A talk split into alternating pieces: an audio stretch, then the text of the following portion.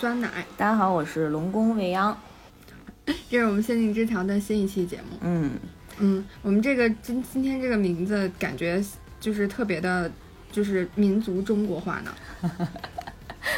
龙宫未央，呃，就是虽然里面有龙嘛，但是其实也是一个日漫的作品啊，应该说是一个日本游戏改编的作品。嗯嗯嗯。然后今天给大家分享的这个作品的名字叫《寒蝉鸣泣之时》，它最早呢是同人社团龙骑士零七创作的一款呃 AVG 的文字游戏，是在二零二零二零零二年就呃发布了。它这个游戏以猎猎奇和血腥为主，呃，因为受欢迎程度非常高，所以在零六年和零七年的时候也分别改编成了呃第一部和第二部的动画。嗯，我是本身没有玩过这个游戏啊，但是我当时看这个动画特别特别喜欢。就是如果你去查资料，去查，比如说啊两千年之后，嗯十大暗黑系动画，或者是十大呃。这种血腥猎奇类动画啊，或者是这种死亡循环的经典作品，《寒蝉》这部作品肯定是名列前茅的。嗯，然后你刚刚提到这是一个呃死亡巡回的这样的一个设定是吗？哎，对，你是不是感觉非常熟悉呢？对，就是 我们前不久刚刚讲了那个 All You Need Is Kill，对不对？这个名字，杀戮轮回，对吗？对对对。然后那个，那这个跟 All You Need Is Kill 有什么区别吗？就是就是为什么，嗯，你还想要再推荐一个就是这样同样设定的，有没有什么不一样的地方？嗯，这个可以算是一个呃中篇作品吧。然后咱们之前讲的那部算一个短篇的内容，而且也可能是主角男主人、女主人公两个人进行了这个单线的循环。然后这部作品它其实在。呃，因为它是以游戏为先，所以它其实带领我们这个玩家在每一次的循环过程中，让你去推敲出来，呃，究竟在这个社会里面发生的这个杀人事件，到底杀手是谁？到底这件事是怎么发生的？啊，当然这个游戏有一个特别大的宣传卖点，就是说，呃，只有百分之一的人能够探究出来到底这个案件是怎么回事儿。嗯，所以好多人都慕名而来。对这个很容易激起这个挑战欲望和好胜心，因为它里面的有一些核心的设定还是比较有意思的啊。我觉得这期呃也是给大家从头到尾梳理一下。如果有人没有看过这部作品呢，我还是强烈建议自己先去把整个的动画呃完整的看一遍，因为它的整个的节奏和它的内容和它这个猎奇的这个质感真的还是挺不错的。嗯，因为在这期节目里面，我们会先把前面的故事讲一下，然后会把整个这个作品的设定，就是这个案件到底是怎么回事儿，背后到底这个历史和文化 有什么渊源啊？为什么会发生这么多呃诡异的啊血腥的暴力的事件啊？这个最后的这个背景，我们都会简单的给大家梳理一下。嗯嗯，没看过的在现在可以暂停啊，然后看完了以后再把那 play 键 点开。那我们暂停一下，我们给大家暂停一下，然后我们再接着讲。我给大家暂停三秒钟。对，然后所以那听起来这是因为只有百分之一的人可以知道这个答案，知道这个是为什么，所以一看就是一个特别烧脑的一个故事。嗯，还是反正游戏当时应该还挺烧脑的吧。但是如果你是跟着这个动画的主线往下看的话，嗯，会非常想知道到底是因为什么。嗯嗯嗯。对。但如果比如说有听众朋友他就不想暂停，他就想直接听的话，就请你。就是百分之百的注意力，对，跟着我们这个 节奏走吧啊！因为内容很长，然后我这次主要是跟着两个 TV 版去讲解一下，呃，大概加起来的篇幅呢有五十多集的动画量，动画的体量，对，所以这回我也会压缩一下，我们把主要的内容和一些核心的关键点和一些精彩的地方跟大家一起分享一下吧。为什么这个作品叫寒蝉鸣泣之时呢？啊，这是我自己的一些想法啊，就是。嗯，我不知道你知道这寒蝉是什么东西？寒蝉就是冬天里的蝉吗？但蝉应该不会活在冬天里，只只是在夏天才有。对，基本上是在夏天。其实就是说天气稍微冷了一会儿，那个时候的蝉就叫寒蝉。秋天的蝉啊，寒蝉凄切，对长亭晚，骤雨初歇。嗯，就是跟那个寒蝉是一样的。然后。嗯，有别于平时蝉在这些文艺作品里头，经常代表一些高洁高尚的品德啊，然后这个寒蝉呢，经常会代表一种那种悲凉凄切的感情。嗯嗯所以我觉得这个名字呢，可能也隐身的表达了这个作品给大家带来的那种治治愈、那种阴暗的那种情绪，嗯，导致郁闷的那个治愈啊，不是那个，不是是治疗的那个治治愈的治愈，对对对，嗯，那我们就开始这个故事，然后给我们先讲一个大概的，嗯呃一个大概的背景吧，嗯对对对，嗯然后我们就开始进入这个烧脑，然后去探寻答案的过程。好的嗯啊，这个故事发生在一个小村落啊，发生在一个乡下，然后这个小村落的名字叫楚建泽，嗯，是一个远离都市的一个乡村的环境。然后这故事的男主人公呢叫归一，大概是一个呃初二、初三这么大的一个学生。他之前呢是在大大都市，应该是在都东京上学，然后因为自己的一些原因吧，然后跟着爸爸妈妈就搬来了这个呃楚建泽的小村小村庄里，嗯，然后民风淳朴啊，这个村庄，然后也有很多年的历史了。然后他在这个学校啊，就认识了一些好朋友。这学校呢，因为本身这个村子人就特别少，所以他这个学校师资力量也比较少，学生呢也比较少，所以他呀不分年级。就是从你可以看到，从小学大概二三年级的学生，到这个初二、初三的学生，全都在一间学校上学，啊、嗯全都在一个班里上学，啊，就不分班、不分年级。然后他们上课就是一个老师，老师会先跟那个上五年级的孩子说：“哎，这道题给你做的。”然后就照顾那些上初一、初二的，再照顾上三年级的。差不多，就是老师先跟大家讲一些比较基础的内容，然后谁能听懂谁就往下教呗。然后像归一这个男主角呢，他本身呢以前可能受教育程度比较高，所以他好多知识一学就会，他就负责给一些低年级的小朋友们，然后再去进行讲解。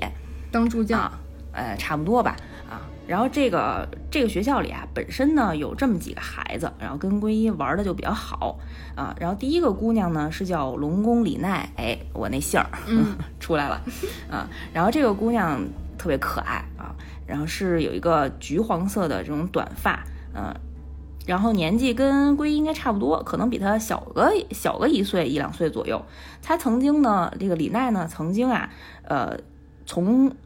出生的时候就在这个楚建泽这个村落里，然后上完小学呢，他爸他妈呀，呃，因为他妈呃要去一些大都市里上班儿，然后就带着他一块儿就离开了这个村子。嗯，但是由于呢，在大都市上班的时候啊，他妈跟他爸这个发展水平就慢慢岔开了，呵 呵就是呃女他妈呢就发展的比较好，然后就开始嫌弃他爸，他爸等于说这个进步的脚步跟不上了，嗯啊，这俩人就有一些矛盾，就离婚了。然后当时呢，情绪大家的就是这个家庭环境情绪给李奈造成了一些不好的情绪，所以他上学的时候啊，就出现了一些暴力事件，就是他自己的精神呢稍微有出现了一些问题，就嗯。有的时候呢控制不住自己，然后拿着那些棒球棒，嗯那个棒球棒啊，或者拿着一些墩布的那个棍子啊，就把他们学校那些窗户啊全都打碎了啊，然后还把啊，狂躁症这就，有点这个问题，然后还把他们班男同学打伤了，嗯嚯，嗯，挺奇怪的啊。然后就是为了让他休养一些吧，啊，然后他就跟着他爸回到了这个楚建泽的这个小村子里。啊，这个村村子可能比较平静，整个的环境山清水秀的，特别适合养伤疗养啊，安静的一个这样的一个环境，啊，然后他呢就现在也跟归一在一个班里上课，然后平时呢就是呃活泼开朗，还是挺阳光积极乐观的一个小姑娘，然后特别喜欢可爱的东西，看见可爱的东西就想给搬回家，哼，特别神奇啊！但他还有一个特别奇怪的癖好。就是特别喜欢去他们村子里面一个垃圾山里头翻垃圾，找可爱的东西，经常会，哎，对对，就经常会捡到一些别人不要的那种洋娃娃呀，然后一些那个摆件儿，然后擦干净了再拿回家收藏啊，有这种收藏癖，嗯爸爸不能给买新的吗？呃也会买新的，只不过他就是可能有这种淘淘宝的这种兴趣啊。这个是李奈这个小小妹妹，好想给这个李奈妹妹推荐一下淘宝的 APP，闲鱼也可以，这样 就不用去翻垃圾山了。哎，你你问的特别关键啊！刚才忘了说了，这个故事呢是发生在日本昭和年代五十八年，昭和五十八年，这个是什么时候横向，呃，公历应该是一九八三年左右。哦，那那会儿还啥都没有。对对对，那时候互联网，尤其是移动互联网还没有普及，还没有出现。对，你一说移动互联网，就感觉特别的 to B。拉回来现代了是吧？对。我们再继续回到那个昭和五十八年，一九八三年的那个夏天啊。嗯。呃，接下来这个人物呢也挺有人气的啊，这姑娘呢叫袁其魅音，嗯嗯，魅惑的魅，音乐的音啊。然后为什么他姓袁齐呢？袁齐是在这个楚建泽这个村落里啊，三大家族为首的这么一个家族，然后他们家呢就基本上掌管了楚建泽这个村子里面的一个最高的权力。他们家的这个呃老太太，呃年纪最最大的这个家主啊，其实就是可以发号施令，然后来决定这个发这个村子发展的一些啊重大的策略，嗯，指引这个村子。呃，发展方向的啊，这么一个家族，村子的大家长，哎，村子大家长。然后魅音呢，就是这个婆婆，就是这个家族的呃第三代。嗯，以后呢也会是这个家族的一个领领路人啊，以接班人为培养的啊。但是他平时呢，就是属于稍微有一点大大咧咧的性格呀，比较像男孩子那种爽朗型的啊，是一个绿色的长发，然后梳一马尾这样的一个形象。然后跟那个啊桂一也在一个班上学，跟他年纪应该差不多大，有可能比他还大一岁。然后他就是负责他们这个小班里头是一个学生社团的社长。啊这个社团待会儿人物咱们都会提到。他就是担任这个社长，这个组织者的身份啊，跟他这个家族的身份非常一致。嗯嗯，社团老大啊。然后魅音说完了呢，我们就下下面说我特别喜欢的另外一个角色，叫鼓手梨花啊。鼓手家呢，他他他这个鼓手也是姓是吗？也是姓啊，古代的鼓。我以为是个身份，也可以是身份啊。鼓手家族也是楚建泽三大家族的之一。然后他们家呢，一般都是呃从事。呃，在神社里工作，古代的古 都被我带坏了。现在，嗯，然后呃呃，梨花呢是他们家的最小的一个女儿，然后一般都是在这个村子里有一些重大的庆典的时候啊，来充当巫女的身份。就是他会在这个楚建泽最有名的一个绵流祭，一个每年六月份的一个祭典上，然后担任一个巫女，然后在这个台子上给大家跳舞祈福啊，预祝来年风调雨顺。嗯，然后梨花呢，就是可可可爱爱的，比那个归一大概年纪稍微小一点，大概是呃小学四五年级的样子啊，一头紫色的紫长直啊。子长直，哎，他小学四五年级，那他这表演经验太丰富了。哎，那可能就是从二三年级就开始表演吧，啊，每年都上台一次，啊，做好了充足的准备。嗯，这算童星吗？啊，反正众星捧月，因为因为他就是有这个啊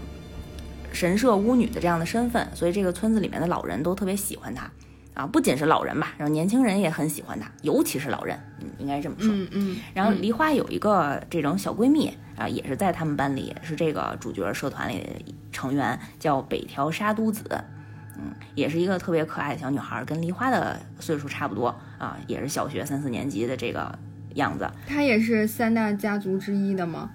哎，她还真不是，她她是她不是，她就是一普通家族的啊。然后沙都子是一个。嗯，特别元气，然后特别啊活泼开朗的小姑娘。然后最大的技能是她特别喜欢，呃，给别人设陷阱。嗯，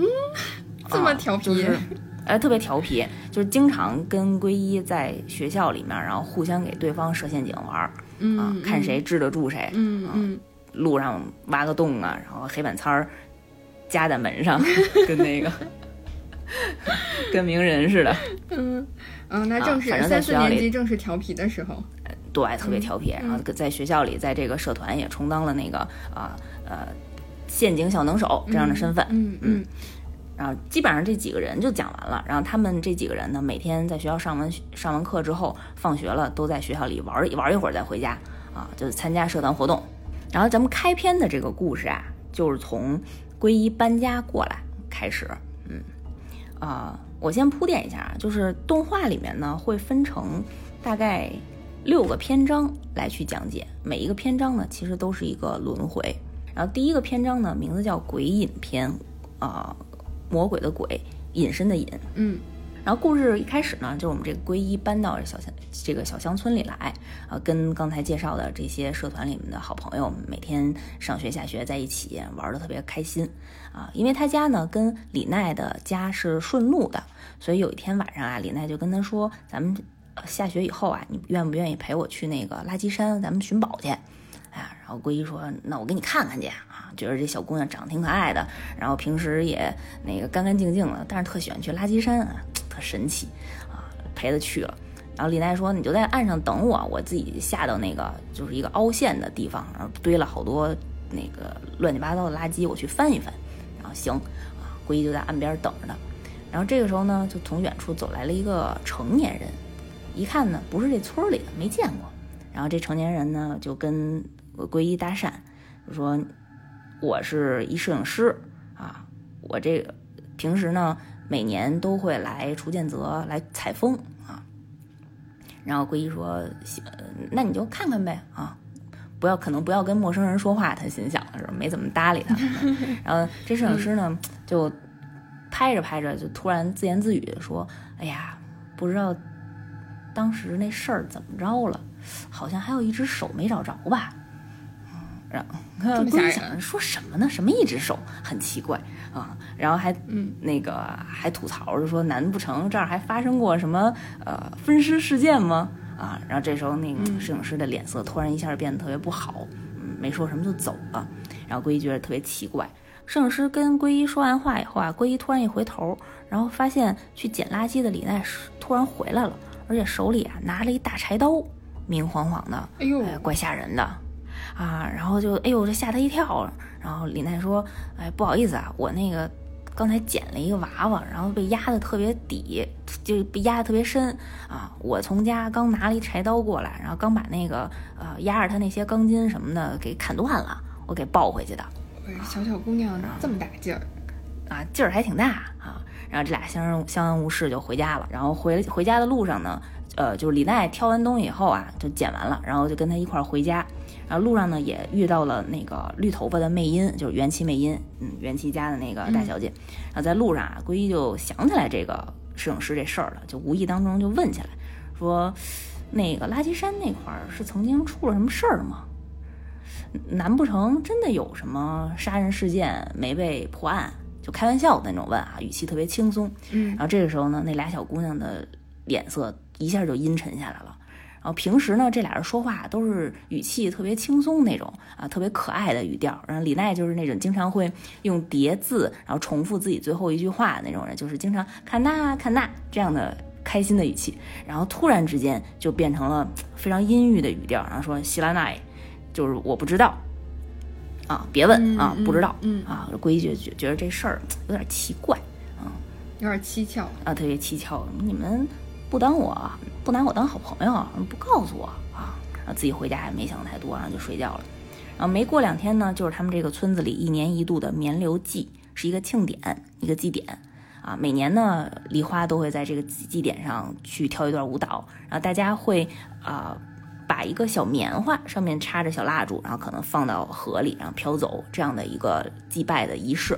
然后为什么叫棉流祭呢？呃，相传有很多说法，然后但是村子里给他的解释大概是说，啊，就为了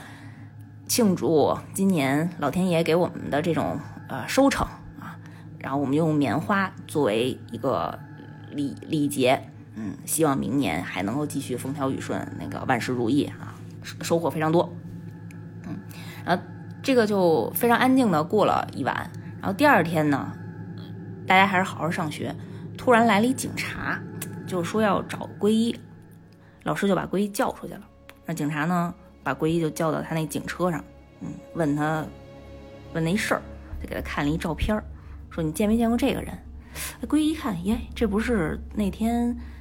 跟他搭讪的那摄影师吗？啊，就问那警察怎么了？警察就说这摄影师昨天晚上在绵流记的时候死了，嗯，然后摄影师死的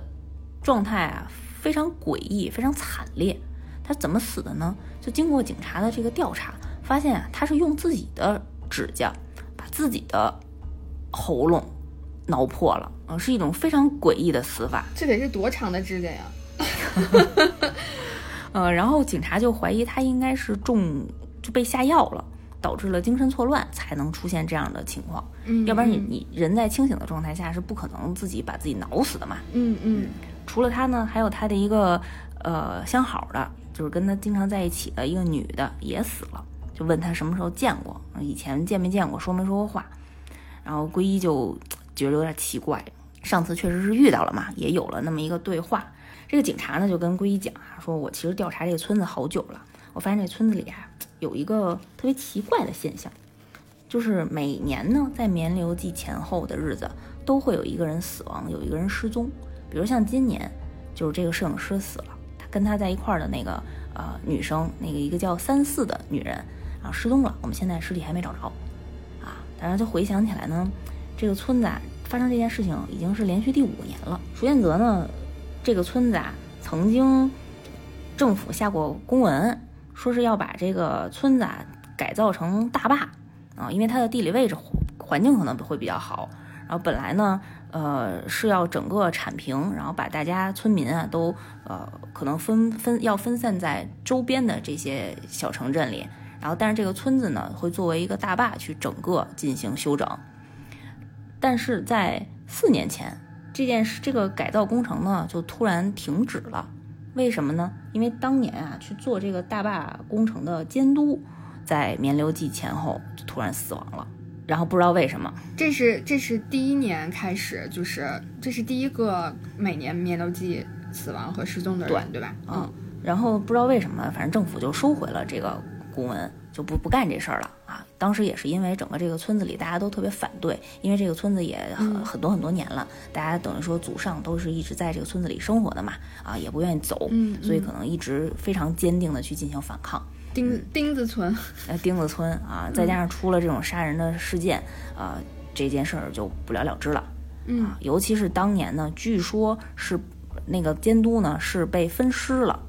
哎呦，嗯，啊到现在为止呢，还据说还有一个手臂没有找到。啊，这个就是那个摄影师说的那个，哎，对对对，嗯嗯嗯。然后第二年呢，就是咱们刚才说的北条沙都子那个小女孩的父母，嗯，有一次不知道是意外还是什么原因，就掉落山崖死了，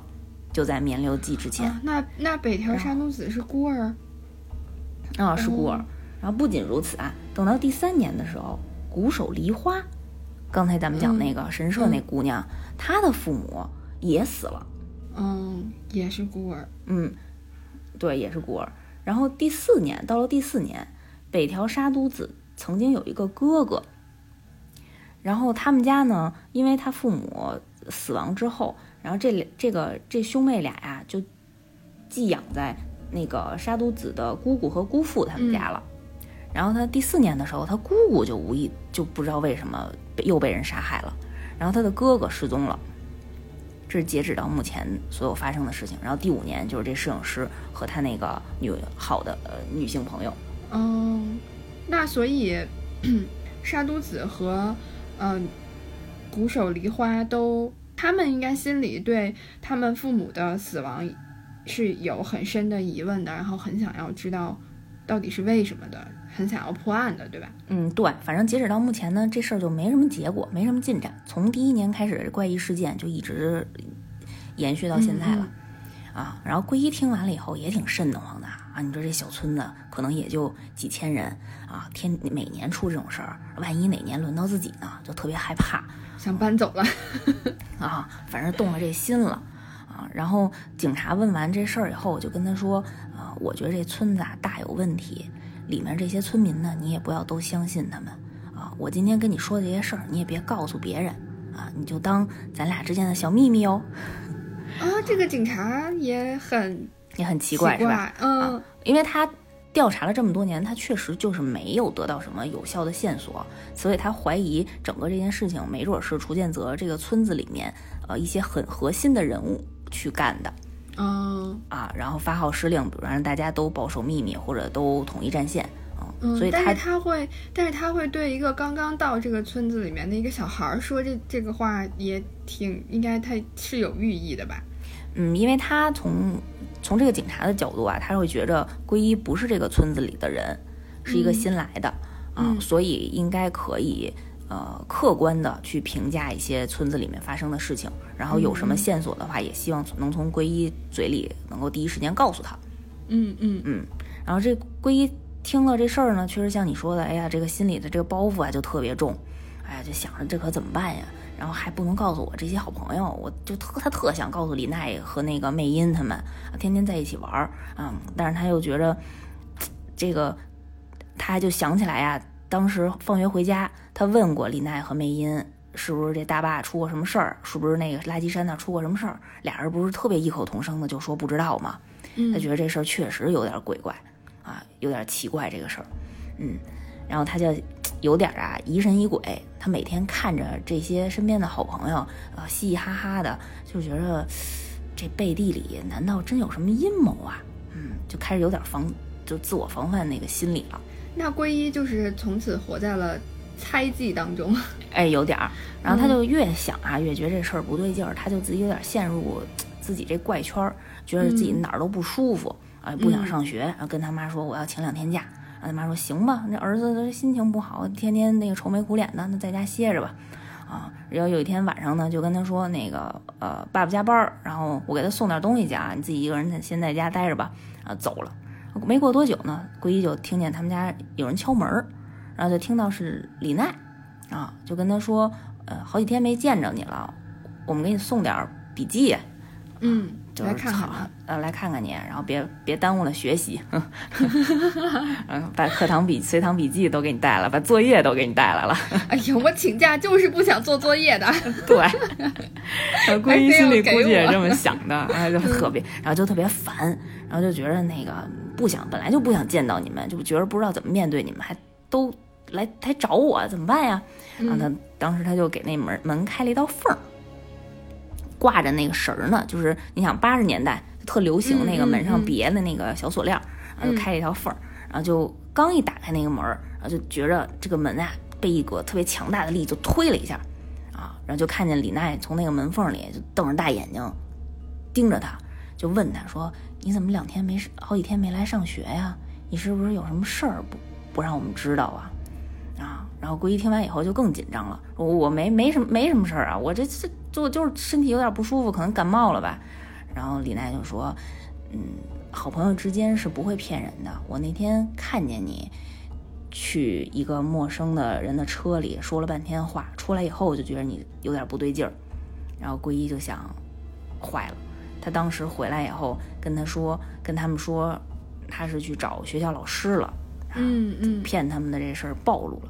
然后这时候李奈呢，突然那个画风就一转，然后又回归那特别可爱的语气，就说我们我跟魅音他们一块儿在学校的那个烹饪课啊，做了一些那种啊、手抓的呃碗团子、饭团儿啊，然后觉得那个你可能在家不舒服，也吃不下什么东西，然后就希望说你把这个呃饿了的时候就吃一点儿。然后桂一说、行啊，然后把这个饭盒接过去以后，然后赶紧把门关上了，嗯，然后自己就上楼，然后从楼上呢就看李娜一直从楼下一个小小路上一直盯着他，嗯，特别害怕，赶紧把窗帘拉上了，啊，然后他想了一下呢，正好他妈不是出门了吗？然后也没吃晚饭，嗯，把那团子拿出来，然后自己在那儿吃，然后突然呀，啊，就哎呀，就是被什么东西扎了一下。然后吐出来一看，发现那团子里头有根针，哎呦，我以为我以为是个什么纸条之类的传话的呢。我当时还在想，这个东西是这个这个这个团子不能吃，会不会有毒啊？哎呀，他也是当时没想太多，然后但是他被扎了以后啊，就特别紧张，然后激动的赶紧把那团子扔了，往墙上扔，然后把所有的那个饭盒啊，然后桌子啊全都推倒了，就觉着哎呦，真的真的是有人要害他，自己的可能还可能还真是自己的好朋友，然后特别紧张。然后自此之后呢，他就不太不太敢去上学，然后天天在家呢拿一个棒球棒球棍，然后在那儿抡，啊，美其名曰是强身健体，然后就是防着点别人。嗯在外人的眼里看来呢，就是他就有点神经质了，不知道为什么。嗯，啊，然后他爸他妈也不敢不敢多说，也不敢不敢多问。嗯，刚刚说李李奈是几岁？我几年级？五六年级。没有初二吧，就可能比他小、嗯小一点点儿，小一两岁。哇，就是这个年纪放一根针也挺吓人的，虽然不知道是不是他放的吧。嗯，对，就这时候大家都不知道。然后呢，归一呢就有点儿越来越疑神疑鬼，他就给那个警察打电话说，我觉得可能身边真的有人对我不利啊，希望你们能够保护我啊。然后还给还自己在家里写了一些小纸条，写上说那个我是前田归一，我最近身边发生了一些诡异的事情，然后我觉着我身边的人可能要害我，但是我现在不知道凶手到底是谁啊。如果你看到了这封信，那证明我可能已经呃出意外了，这这是写的遗书啊，呃，就是类似这种，嗯然后就把这种小纸条放在他家里的那个钟表的后面藏起来、啊，嗯挂起来，然后天天就躲在屋子里，哪儿也不敢去。然后这个事情没过两天啊，然后又赶上了一个风雨雷电交加的一深夜，嗯，他又听见呢门外门外又有人敲门，然后一看呢，从鱼眼里看，发现是李奈和魅音俩人这次一块儿来了，啊，然后就说又给他要送东西，哇，真是 double 了。然后他心想说：“一不做二不休，我就到底打开门，我就看看你们俩到底想干嘛。”嗯，然后就把门打开，然后带着这俩人就回他自己那个屋子里了。然后这三个人呢就面对面坐着，然后就开始对峙，啊，一边就说你们肯定有秘密，啊，然后李李李奈和梅音这边就说归一你这两天就特别不对劲，啊，然后就两两方呢就陷入了僵持。啊这个时候呢，李奈呢就想从身后掏一个什么东西出来，然后归一心想不好，他可能要掏刀，我得先下手为强，嗯抄起身后的那个棒球棍，然后就冲着李奈和魅音就砸过去了，然后啊哐哐哐就开始呃一顿乱砍，然后直接把俩小姑娘就给打碎了，打碎了，就打打死了啊，就噗噗的见血呀、这这刚上来没多久就命案了。啊，就就打到已经面目全非，已经那个打烂了的状态。这是主角就已经那个没了俩了，癫狂了。是吗？嗯，对对对，然后那个归一就发泄完了以后，然后就开始坐在地上，然后大喘气儿，然后觉着我天哪，那个我我这杀了人了，但是我这应该是自救啊，他就赶紧跑，然后跑到了离家大概有可能一千多米之外，看到了一电话亭，赶紧给那个警察打了一电话，啊，就跟警察说，那个我刚才遇险了，我为了自卫，然后我杀了两个人啊，但是我觉着我我好像被什么东西跟上了，我还是没有能逃出这个命运啊，我现在快死了，我临死之前我一定要跟你说一声。然后这归一边说啊，就开始边用自己的手挠自己的脖子，就疯狂的挠，特别使劲，就挠出血那种。然后从警察这边的这个角度，就听见归一那边说话声音断断续续的，然后过一会儿没声了。啊，几个小时之后，警察赶到了现场，然后发现归一就用自己的手也把自己的脖子啊挠破了，把自己的那个那个气管直接抓烂了，就死在现场了。我们刚才比较完整的讲完了《鬼影篇》这个单篇的故事内容，然后剩下呢，其实还有从不同人物的角度出发，然后比如像绵流篇、碎沙篇、然后侠愧篇，呃，都是很难念的这个这个汉字啊啊，然后每一个篇章呢，都是以不同的人物为主线去讲述这个昭和五十五十八年夏天，就是围绕着绵流记这段时间发生的故事。然后每一次呢，都会有人莫名其妙的死亡。然后这个，嗯，这个有人带引号的有人，指的就是我们这个呃楚建泽小村子里刚才我们介绍的这几个主人公其中之一。嗯嗯，反正你就会发现，在不同的篇章里面啊，这几个小小小伙伴，然后都后都在后期变得疑神疑鬼，然后疯疯癫癫，然后特别有暴力倾向，然后都在故事里面，然后进行了杀人的这个动作，不是把陌生人杀掉，就是把自己的好朋友杀掉，或者是呃怀疑自己的好朋友要杀自己，然后反杀了对方，嗯，都是这样的故事。感觉所有人都跟中了魔咒咒语一样。哎，对，然后你在看动画片的时候呢，就特别想知道，哎，到底这个楚建泽村子里有什么样的事情啊？这个到底为什么大家在后期都会变得这么疯狂？就从一个特别安详宁静的小村落，从一个大家都特别和睦，然后所有人相亲相爱的这样一个环境，啊，为什么一下子就转变成互相猜疑、互相嫉妒，然后互相呃产生这种暴力因素，嗯，就会发生这样的反转。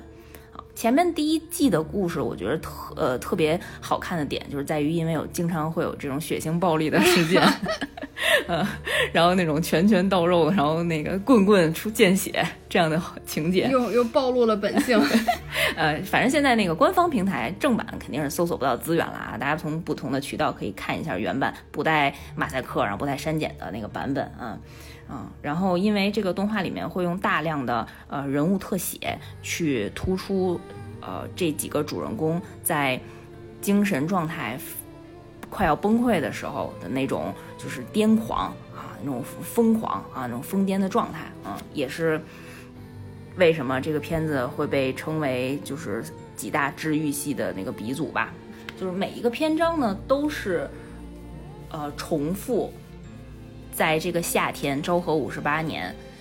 啊，绵流祭庆典前后的这段故事，嗯，所以这个片子的，所以这个作品的名字叫《寒蝉鸣泣之时》，就是大家永远走不出这个绝望的夏天，是这个意思。嗯，那就是讲的都是这个夏天的故事，但是每一次每一个篇章的故事应该都不一样嘛？那在这里面的这些我们这皈依啊，然后这几个小伙伴他们的记忆就是。就是每一个篇章都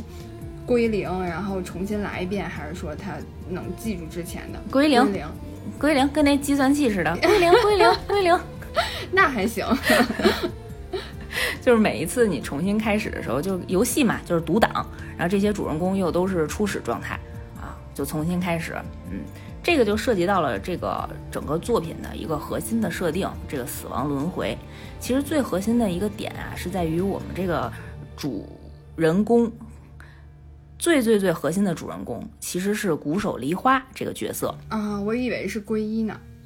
我一直以为是，我一直以为女主角是呃龙宫李奈 特别喜欢的那个柴刀娘，她有一个昵称叫柴刀娘啊，但是没想到看到后面然后才发现啊，梨花才是这整个这个片子里最最核心的元素，是因为她是最接近神社，就是就是这种。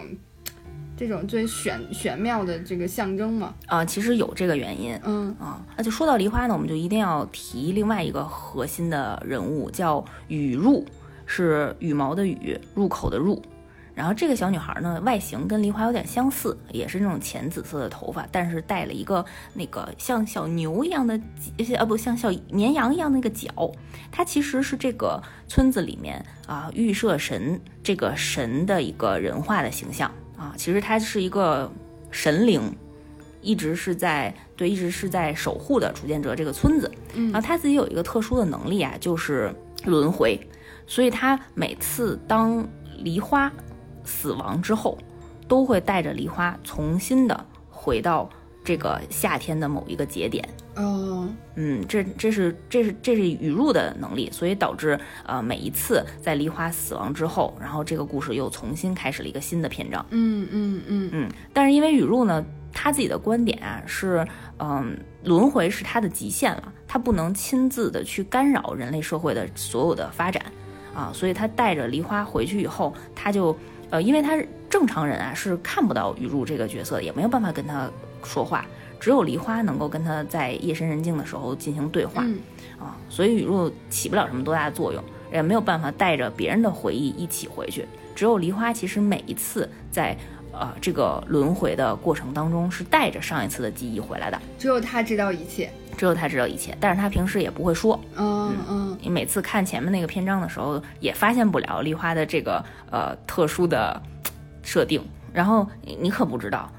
梨花在这个夏天的轮回啊，已经经历了一百多年了啊，这么久了吗？他可太累了也，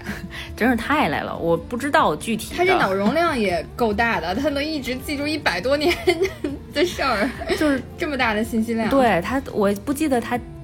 已经轮回过多少次了，反正轮回过一百多年吧。啊，然后因为他每一次其实呃往前轮回的时间点是不一样的。最开始的时候呢，他没准能倒个三四年，嗯啊，然后越往后呢，因为雨露的这个神力啊越来越被削弱，嗯，所以最后几次那个轮回只能轮回在绵流季开始的前两周，嗯嗯。嗯，就时间越来越少，嗯，反正整体的时间呢是那个雨露陪着梨花已经经历过一百多年了，少点吧，要这要不然这要开云存储还得交钱。小姑娘挺不容易的，嗯。啊，然后反正梨花应该是想尽了各种各样的办法，然后每一次的轮回都要找到这个破局的点，但是发现都不行，每一次自己都会死，然后死完了以后再由雨露带着他一块儿进行轮回，嗯嗯嗯。所以我觉得他最后已经已经有点绝望了，所以才没有在一上来会跟这些小伙伴们把这些事情说说出来，没准儿在故事没有展开的情况下，他一说过，然后发现。哎，结局还是一样，或者甚至是更惨。嗯，所以到直到最后，嗯，就是小伙伴们也也并不知道，只有梨花知道这些事情。呃，最后知道了。嗯，最后知道了。嗯 嗯，对，这个就是我们待会儿马上要开启的那个寒蝉鸣泣之时解解决的解，就是第二部动画，然后把整个的这个故事的起因、经过、结果。成因全都给解释清楚了，这样的内容，嗯嗯，然后在开始这个之前呢，我们其实也想直接跟大家分享一下楚剑泽背后真实的，呃，设定的故事，就这个村子里到底是发生了什么样的秘密啊？为什么大家都会在，呃，遇到了一些杀人事件呀，或者遇到一些紧张啊、猜测、质疑这种情况下，会变得呃，不断的疯狂，然后变得。不像自己，嗯嗯嗯，然后这个原因呢，是因为这个楚剑泽啊，这个村落里头啊，有一片沼泽，这个沼泽里面有一种奇怪的生物，可能是一种寄生虫。这个寄生虫呢，会入脑，腐蚀在对腐蚀在这个村子里面人的大脑里，会影响他们的神智。平时没什么事儿，就如果大家都和和睦睦的、健健康康的，这个寄生虫就不会对大家有任何的影响。一旦呢，这个人的情绪 波动非常大，然后他呢就会这个虫子呢会就会 放大你这种恐惧、猜疑、紧张的这个情绪，它就会干扰你的正常理智思维，让这个人变得癫狂，变得不受自己控制，变得特别易怒，易激易怒。嗯，所以导致了啊，之前第一部动画里面。然后这些正常的小姑娘和正常的皈依，然后在遇到了这种杀人事件之后，然后自己就开始疑神疑鬼，然后逐渐放大这个情绪，然后产生了杀人这个动作。嗯，明白了，就是他杀人背后的驱动力可能是因为这个寄生虫在在作祟，所以他没有办法，呃，控制自己的理智，控制自己的行为。对对对，他其实是被寄生虫控制的。嗯，然后这个病症啊，呃，叫做除间泽症候群。啊，这我们这个片子里给的这个病定义了一个名称，然后这个除建泽症候群还有一个设定，就是呃，这个村落里面呃会有一个女王感染者，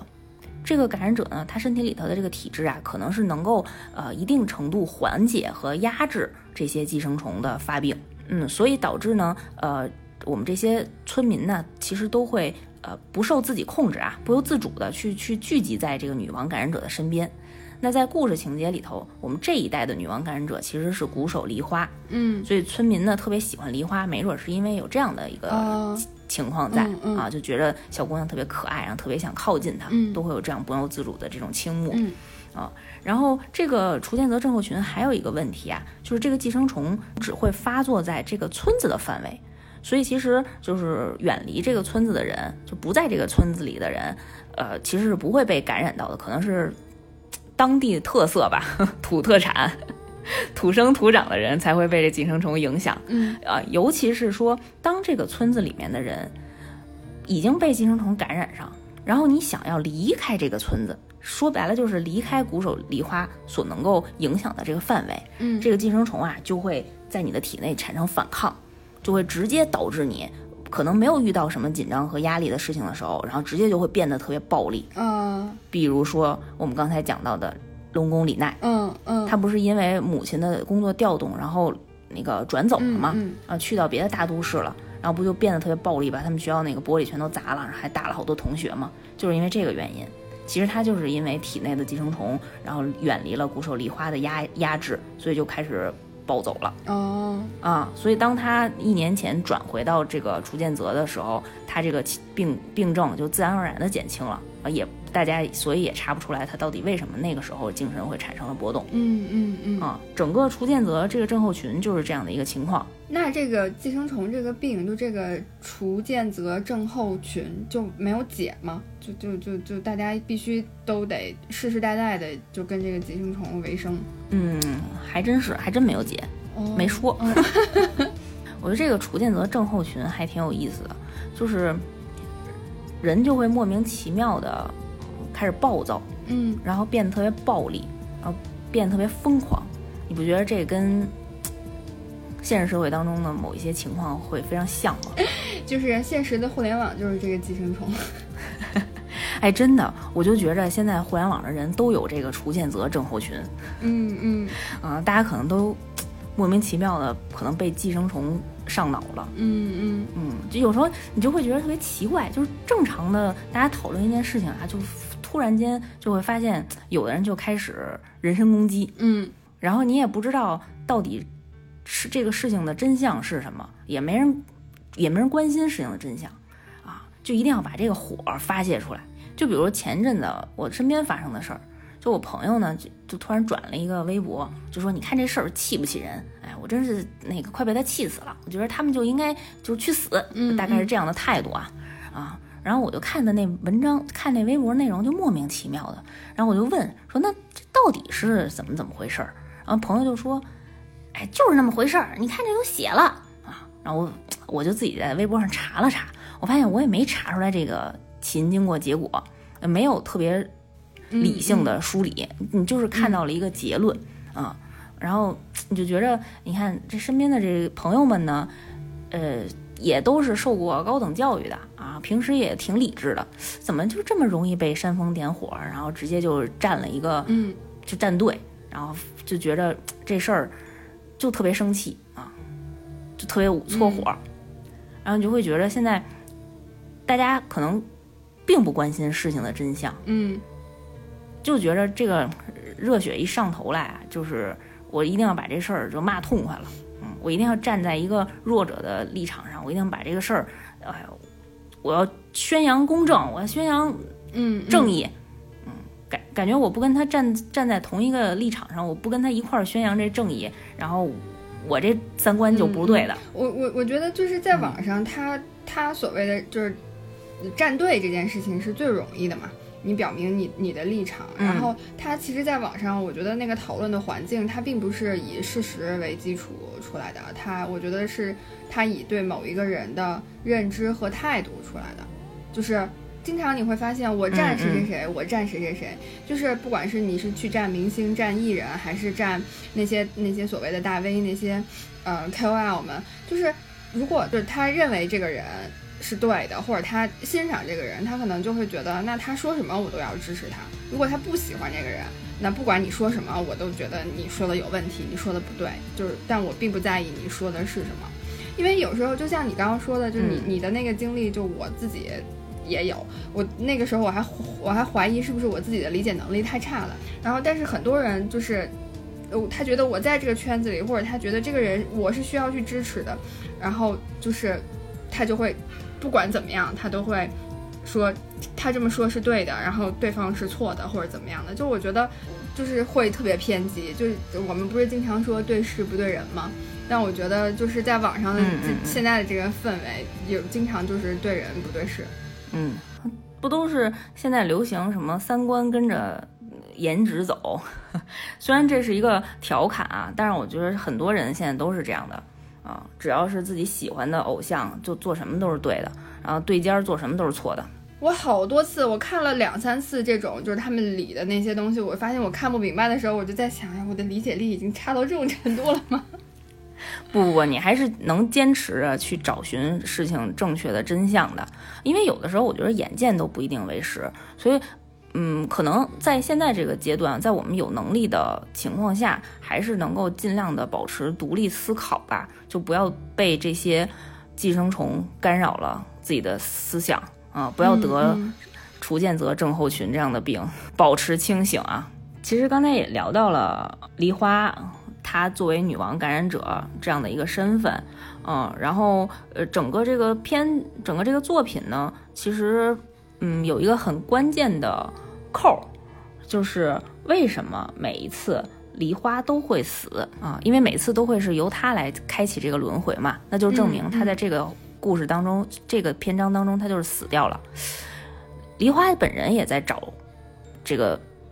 原因，他自己核心的目的就是一定要逃出这个循环的夏天。嗯，他想长大啊，他想跟着这这些些自己的好朋友们一起平平安安、健健康康的成长起来。他不想每一次都是小学四五年级啊啊，就很想长大变成大人啊，去体验不一样的人生。所以他在每一次的循环当中呢，就不断的去找寻这件事情的起因，到底是谁要去杀他？这个背后到底有什么阴谋啊？然后在经过了这种无数次的轮回，然后也跟这些小伙伴们慢慢的展敞开了心扉，相信了大家，然后团结起来，没准儿真的能够战胜不可能战胜的命运。嗯啊，在经过了这一番斗争之后，然后终于破开了这个局。嗯，我就直接在这儿给大家解释一下这个故事的成因啊。嗯如果想自己看的话，可以暂停了。嗯，其实刚才我们一直提到了一个人物，一直都没有展开啊。其实那个人物才是这个故事的一个核心背后的一个 BOSS，就是跟着那个摄影师一起的三四女士，你还有印象吧？哦，嗯，梨花也没有发现哦，梨花也一直以为这只是一个普通的路人哦。得我觉得而且这个整个这个这个设定，就所有的关键人物，就是大 boss 都埋的好深呀。而且三四呢是这个楚建泽里面的一个医院里面的一个护士，嗯所以平时梨花对他一直都没有任何防范心啊。其实真正的幕后 boss 是这个女人，然后我们就从她为什么要做这件事情来出发。就是在三四特别小的时候，父母因为出车祸死了，他是被儿童收养所收养了，然后在他很小的时候呢就饱受虐待。嗯，这那个儿童收养收养所可能不是特别正规，然后当他已经很绝望，没有什么求生的意图的时候，他被他父亲曾经的一个老师收养了。老师对他特别好，说又让他重新点燃了生活的希望，所以他就特别想报答这个老师，然后完成老师曾经的心愿。然后老师在呃去世之前，其实一直在做这个楚建泽症候群的一个研究，嗯，这是最早的故事的一个开端。而这个老师在做这个研究呢，其实就慢慢的发现，确实世界上存在可以超越人类现有医学范畴的这种寄生虫支配人类意志的这种的事情。他就一直想那个呃跟政府争取更多的经费，然后让他们到这个村子里去做特别正规的这种呃长期的实践的研究，然后才为为了证明这个能够颠覆人类社会的这样的一个观点。啊，然后但是当时政府呢就特别不支持，就觉着这老头儿想法挺好的，但是怎么可能会有这种寄生虫能够反向支配人类的意志呢？那你这不是对人类社会是一个巨大的一个可能会引发动乱的这么一件事情，然后所以就把这事儿给摁下了。然后这个老师呢就一直郁郁寡欢，然后呃把自己的房房产什么这些车什么全都卖了，就是为了继续做这个研究，但是也没能坚持下去，然后最后在呃不得志的情况下就去世了。然后三四这个女孩儿就是为了要完成老师这个心愿，然后所以之后一直兢兢业业的学习啊，然后得到了部分领导的支持啊，然后赞助了他去在这个村子里进行研究，然后他们就在这个村子里呢成立了一个呃小诊所，其实是为了他们去做背后的这些研究这样的一个基地啊，然后这个诊诊所呢本身是为了去研究楚建泽症候群。呃，它背后的这个起因，然后为了去发明能够治疗这个症候群的一些药物，是一个正向的组织啊，本来是这样的一个设定啊，但是因为嗯，他们在这个村子里也研究了四五年，一直都没有得到什么呃核心的结论，然后组织呢就不愿意继续给他们掏钱了啊，觉得他们浪费经费，浪费这么多人力。所以就跟三四讲说，嗯，明年啊，你们就收摊回家吧，啊，我们这项目就停了，别整了，我看你们也研究不出来什么比你们老师更前卫的一些思想了。所以三四当时为了让这个呃研究继续下去，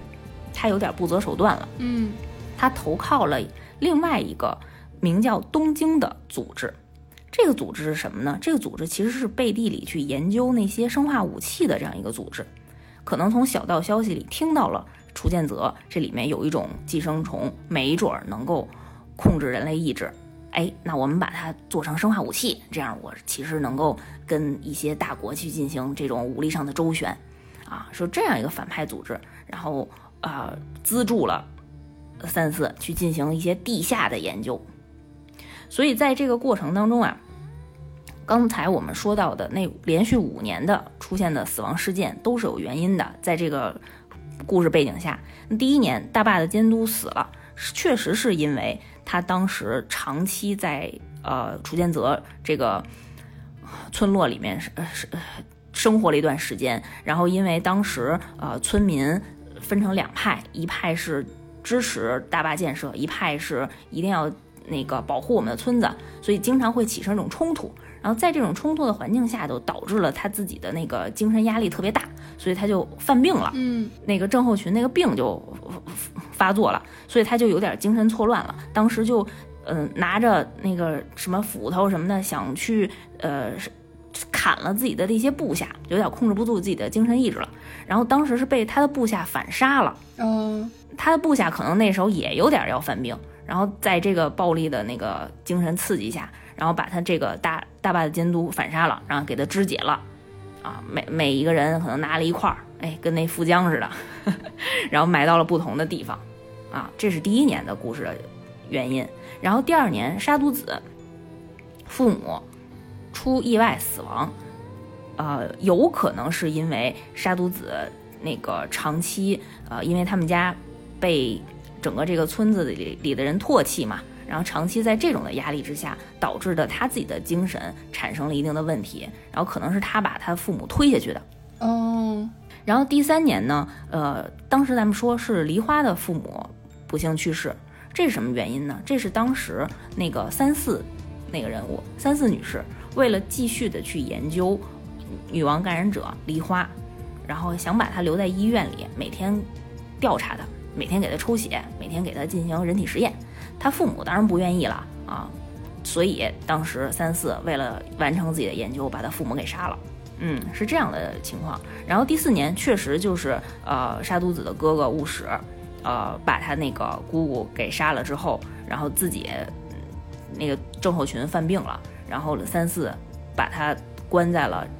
他们那个诊所医院里去进行人体实验。哦，这就是四年的。故事，那第五年到底发生什么了呢？第五年不是说三四失踪了，然后那摄影师死了吗？啊，其实这摄影师啊就是三四的一个手下，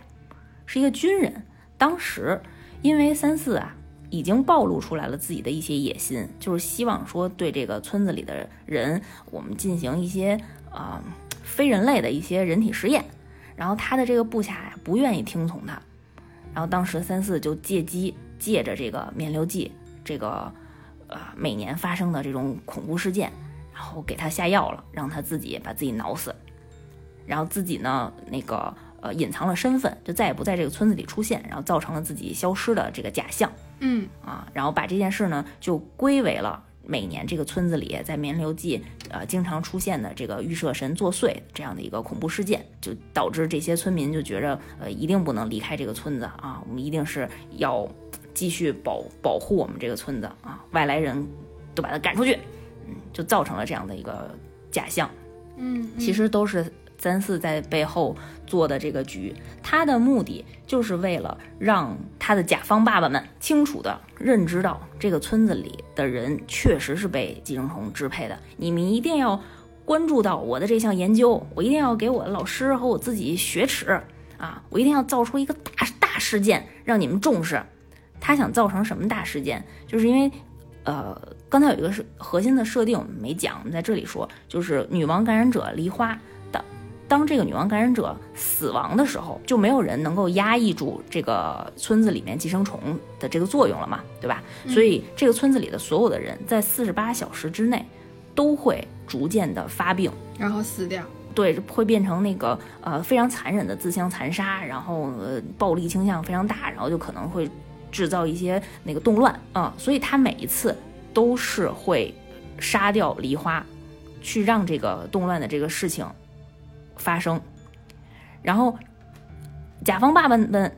听到了他的这个报告，为了阻止这个暴动的产生，因为可能会有更高层的甲方爸爸 怪罪下来，所以为了阻止这个暴动的产生，然后会偷偷摸摸的进行整个这个村落的绞杀，就是放毒气，直接把这村子全歼灭。所以在我们前面那个每一篇章故事结局的时候，因为梨花每次就死亡了，不就轮回了嘛？所以在他轮他轮回，他就不知道他死之后发生的事儿。但是其实每一次在梨花死亡之后，这个村子里都会被屠鞭，就是全都会被那个放毒气，然后去清剿。然后但是对外公开的言论就是这个村子里死火山突然爆发了。然后产出了一些化学物质，导致这个村落里面的人，所有人都死掉了。嗯嗯，其实背后是有这样的一个高级的组织在背后做的这个阴谋。嗯嗯嗯，整体的这个故事呢，大概就是这么复杂了。啊、我讲的也不是特别好，大家请轻拍。挺好的，挺好的。嗯，还是挺多因素的。嗯，一环扣一环。有兴趣的话，如果能听到这儿呢，还有兴趣的话，大家可以自己看一看。我自暴自弃了，我已经。毕竟五十多集呢，我们要真都讲特清楚，我们得讲讲到天亮了。反正这个这个，虽然整个这个片子里面都是呃都是屠杀呀，都是这种崩溃呀，然后都是朋友之间这种猜疑，然后但是它其实最核心的还是要告诉大家。你遇到事情以后，一定要跟朋友沟通，大家一起想办法。嗯，他们最后就是那个，就是破解了这个，也是因为大家合力破解的，对吧？对对对，就是大家，呃，就是梨花发现这么多次都没有办法解这个局，然后他后来就慢慢的发现，除了他以外，这些小伙伴身上好像慢慢的有了之前发生过事情的记忆。嗯嗯。然后他就慢慢的看到了希望，然后也告诉了大家，我我是我是女女王感染者，然后楚建泽有这样的一个情况，然后大家要团结起来，然后我们一起找到那个 boss 到底是谁。然后后来他们发现是三四做的这个这些事情，嗯嗯，然后在呃，因为发现了以后，他他们就其实就死死掉了，所以在下一个轮回的时候，他们就齐心合力的跳出了整个这个过不去的夏天。所以就是大家如果在在遇到问题的时候，能够多跟身边信任的朋友啊、家人啊多商量商量，可能也会有更好的解决办法，不需要钻牛角尖。对对对，啊，就是虽然有的时候，你，你可能会觉得朋友之间没有办法给你特别有建设性的解决方案，但是其实他能够帮你更多的是情绪上的疏解。嗯啊，你有的时候聊聊天、吐吐槽，这件事情就过去了啊，你憋在心里，这件事情可能就会对你造成更大的伤害。是的，是的，不要觉得，不要觉得，呃，担心好像麻烦了别人，耽误了别人的时间。你要知道，就是你要这么想，就是我们都是朋友，我们是这么好的朋友。他即便他可能如果他知道你发生了这些事情，但是你没有告诉他，他可能还生你气呢。嗯，对对对，嗯嗯，所以多跟大家交流交流，然后自己别憋在心里，憋出毛病来啊。我觉得身体状况特别大，是受制于精神状况的影响的。啊，我我自己坚信这一点啊。我 比如说我今天就感冒了，然后但是我其实跟自己说我没有，不是，别瞎说。我决定我的精神意志战胜我这个感冒病毒。哎，这该吃药我还是吃的。对对对，我刚想说你这有点有点太玄学了，这有点不科学了。我这外因和内因都上。对，所以就是对现实，就确实是现在就是社会节奏、工作生活啊都太快了。其实我们也需要更多的去关注我们的心理健康。嗯嗯嗯嗯，好的，嗯，所以希望大家在就是平时嗯那个。各种健身的同时，也给我们自己的心情也做做健身。嗯嗯，多出去跟大家聊聊天儿啊。比如说，我们接下来那个，我们俩就准准备出去吃饭去了。对，我们等半天了。我们虽然一直在录节目，但我们心里一直想着一会儿要吃啥呀？对。嗯，好吧。然后祝大家那个身体好，胃口好。嗯嗯，朋友多多。嗯，好，那我们今天就到这儿。好的。好，我们下期见，拜拜。拜拜。